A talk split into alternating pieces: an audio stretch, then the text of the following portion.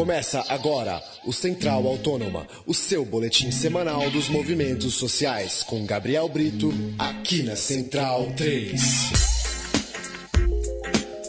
Olá, ouvinte Central 3, hora de mais um Central Autônoma, nosso programa para tratar dos movimentos sociais espalhados pelo Brasil. Central Autônoma, esse de número 55, chega toda sexta-feira em Central 3 com.br. Eu sou Paulo Júnior, tenho ao meu lado aqui nos estúdios Central 3 em São Paulo, Gabriel Brito. Olá, Gabriel.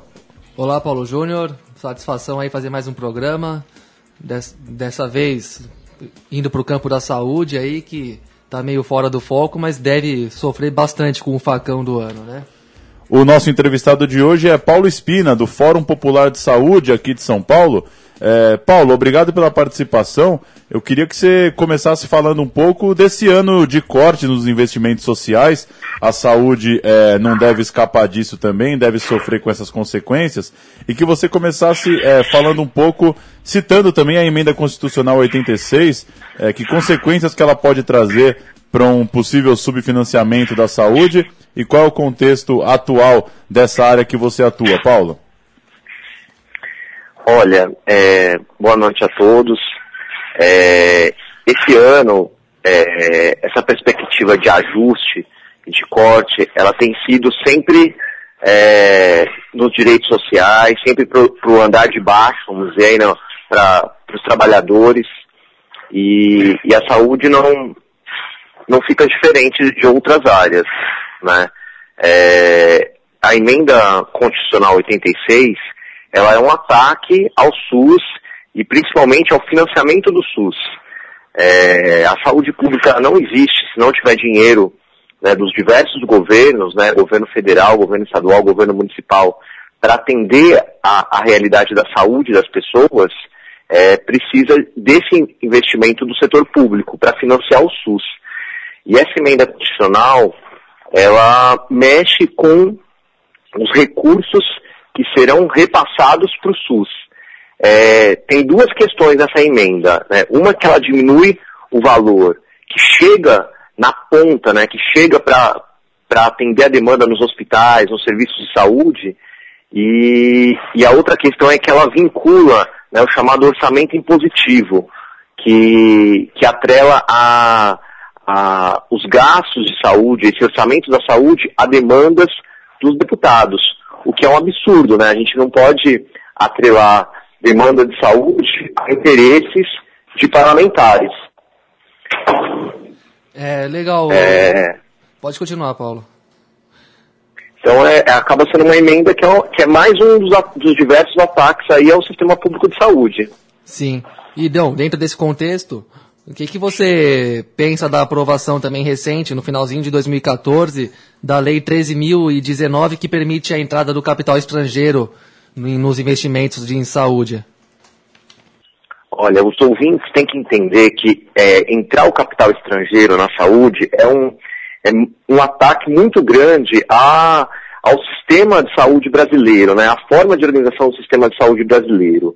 Por que, que, que, que eu estou dizendo isso? Né?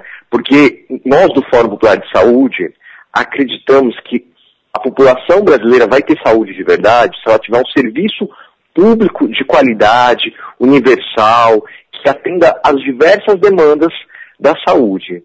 Os diversos governos aí que têm passado no Brasil, nos estados, eles promovem né, um ataque ao SUS no sentido de mercantilizar a saúde, de torná-la não um direito da população, mas uma mercadoria, né, algo que possa ser comprado, né, com é, e, e, aí a vida das pessoas, né, porque quando a gente está falando de saúde, a gente está falando da vida das pessoas. Vida das pessoas passa a ter valor diferente. Então qual que é a questão do capital internacional? Né, o capital internacional, ele só vem para a saúde brasileira, né, seja a saúde privada, ou seja, né, através da saúde pública, através das OS, através de, de formas de gestão, interessado em lucrar. Ela não vem investir porque ela é humanitária, porque ela quer, é, de alguma forma, ser boazinha. Ela vem é, lucrar com a nossa doença, com a nossa saúde. Né? Então isso é um absurdo, né? É, é, vários movimentos e entidades ligadas com a saúde têm se colocado contra, inclusive o Fórum Popular de Saúde, E, e é mais, né, assim como a gente falava da emenda constitucional 86, é mais um ataque à, à saúde pública brasileira e à saúde como um todo. É. Ainda dentro desse pacote de medidas, emendas, leis e tudo mais, tem a PEC 451, que obriga todos os empregadores de trabalhadores tanto do campo como da cidade a fornecerem planos privados de saúde, talvez dialogando com o que você está falando aí de mercantilização da saúde. E ela foi elaborada por ninguém menos que o Eduardo Cunha, né, que é quase a, é, grande, a grande eminência do país nesse momento aí. Então o que, que você fala dessa PEC para gente? Como é que ela funcionaria na prática, enfim? Olha, é, o Eduardo Cunha é, é sua personalidade que quer é, a personalidade do retrocesso brasileiro né, nesse momento atual. É, em várias áreas ele tem feito é, absurdos. Né? O que ele deveria fazer na saúde é fazer a CPI dos planos de saúde, né? é andar para frente, ele fica engavetando a CPI dos planos de saúde. Né? Essa sim poderia investigar né, a participação dos planos de saúde em processos duvidosos, né? é, realmente melhorar o contexto da saúde pública brasileira. Mas ao invés disso, ele ele cria aí essa PEC 451, né, é, que obriga o, as empresas né, a fornecer planos privados de saúde é, para os seus trabalhadores. O que né, as pessoas que estão ouvindo podem achar, ah, isso é muito bom, né? Isso, eu vou ter, eu sou trabalhador, vou ter um plano de saúde, mas isso é um retrocesso de mais de 20 anos, né, anterior ao SUS quando só tinha, é, tinha uma divisão na saúde, né? Que só tinha saúde, direito à saúde quem tinha carteira de trabalho assinada. Então, é, essa questão de fornecer planos de saúde, ela não financia uma saúde universal, uma saúde pública de qualidade, uma saúde com direito. Ela, forne ela, ela, ela joga recurso e dinheiro numa saúde mercadoria, numa saúde mercantilizada. E os trabalhadores, né, as pessoas que pagam hoje convênio, né, porque já estão, a gente já está vivendo é, essa disputa, né, que é pouco investimento no SUS, muito investimento em plano privado, elas, quando têm os seus planos de saúde, a gente sabe que tem o plano A, o plano B, mas as pessoas vão ter acesso aos planos C, D e E, que são planos que não dão acesso à saúde de verdade. A gente tem o caso é, do, do, do, do, movimento Chega de Descaso do Rio de Janeiro, que é ligado aí, é parceiro aliado do Fórum Popular de Saúde, que, que ele é liderado pelo Leandro, que perdeu a mulher é, por conta de um descaso do, do, plano de saúde, por conta que o plano de saúde demorou para liberar uma cirurgia simples de apendicite, e, e que foi se agravando e veio a, a acontecer o falecimento. Então, assim, é, oferecer plano de saúde é fortalecer uma saúde como mercadoria, uma saúde que as vidas têm valores diferentes. O ouvinte tem que entender que isso não vai melhorar a vida dele. Pelo contrário, isso piora a vida do conjunto da população brasileira e o patrocinador desse retrocesso é esse Eduardo Cunha, é, que tem feito outros retrocessos, né? não só nas questões ligadas à saúde, mas em diversas outras questões, como a gente está vendo agora, por exemplo, nessa questão da, é, da terceirização, que é outro absurdo que, que, que também atinge diversas áreas, inclusive a área da saúde. E, Paulo, como é, esse assunto é muito complexo, e como você mesmo lembrou nessa última questão, às vezes o público em geral não entende algumas particular, particularidades do setor, eu queria que você explicasse um pouco o que é o seccionamento do SUS, algo criticado por quem defende a saúde pública como prioridade do Estado. Como que poderia explicar um pouco essa questão para a gente?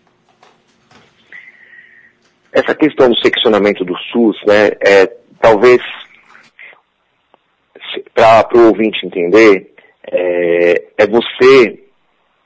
O SUS ele, ele é uma política universal de atendimento à saúde. Ela atende todas as pessoas, né, é, de forma é, a, a, a, pensar o, a pessoa de uma forma integral. Né, então ela é uma política universal. ela não tá, ela não pergunta para as pessoas se ela tem carteira assinada ou não, se ela tem plano de saúde ou não, ela atende todas as pessoas. Inclusive se um estrangeiro está aqui no Brasil, ele é atendido no SUS, e, e esse seccionamento, né, vem de, seccio, vem de dividir, de seccionar, então, é, são formas, né, por exemplo, o que a gente discutia anteriormente, né, de atender, de fortalecer os planos de saúde, né, de ter essas, é, é, é essas divisões, acaba sendo um seccionamento, né, então é, é um, você deixar de, de, de ser universal para seccionar é, o, o, atendimento. Então, a, a, nossa bandeira né, no Fórum Popular de Saúde e nos diversos movimentos de saúde é que o SUS seja universal, que ele consiga atender é, a demanda é, das diversas populações com suas especificidades, né, consiga melhorar vida, a vida das pessoas em cada bairro, em cada cidade, em cada território, atendendo às demandas né, conforme a necessidade de cada região. E, e essas políticas, né, tanto de subfinanciamento do SUS, quanto de, desse particularismo, né, é, oferecer plano de saúde só para quem é para quem é trabalhador, é, essas são, são políticas que vão contra o, os próprios ideais do SUS, de uma saúde universal. É, legal, Paulo. E, bom, complementando, é, diante de tudo que nós debatemos aqui, de todas as, todo esse grande conjunto de medidas, até difíceis de compreender, assim, num primeiro momento, é, você afirmando também que se tratam de medidas que vão reforçar a mercantilização da saúde e, consequentemente, os planos privados.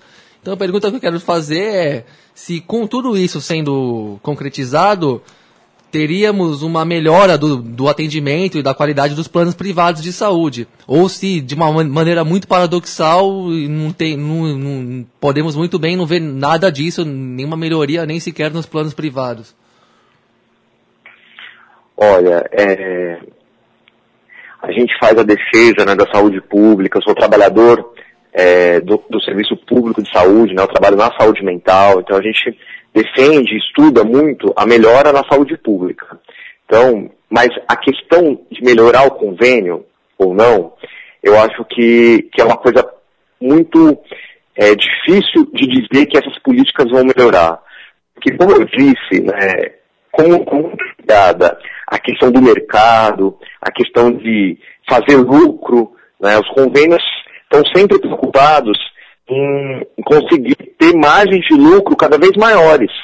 Então, por exemplo, a, a orientação no meu trabalho, no SUS, né, nas é, regionais de saúde que, que, que, existem no Brasil inteiro, no Estado, tem uma preocupação em dar um atendimento tem poucos recursos, às vezes tem pouco ela está a pensar saúde possível para aquela pessoa, para aquele paciente, para aquela família. Enquanto que no convênio, né, a, a orientação do, da, das suas gestões né, é, é, é, pensar o lucro. Então, essas políticas né, que, que não estão controlando, não estão efetivando né, uma fiscalização nos, no, nos planos convênio, elas não favorecem uma melhora. Né? Elas favorecem melhorar a lucratividade do, do, dos tubarões, aí, dos empresários da saúde. É importante a, a, população entender isso. O que poderia melhorar, por exemplo, aí, a questão dos convênios? É eles serem mais fiscalizados. Né? É, como a CPI da, da, dos planos de saúde, que está lá engavetada pelo mesmo Eduardo Cunha, não não não está se realizando, né? Poderia é, realizar.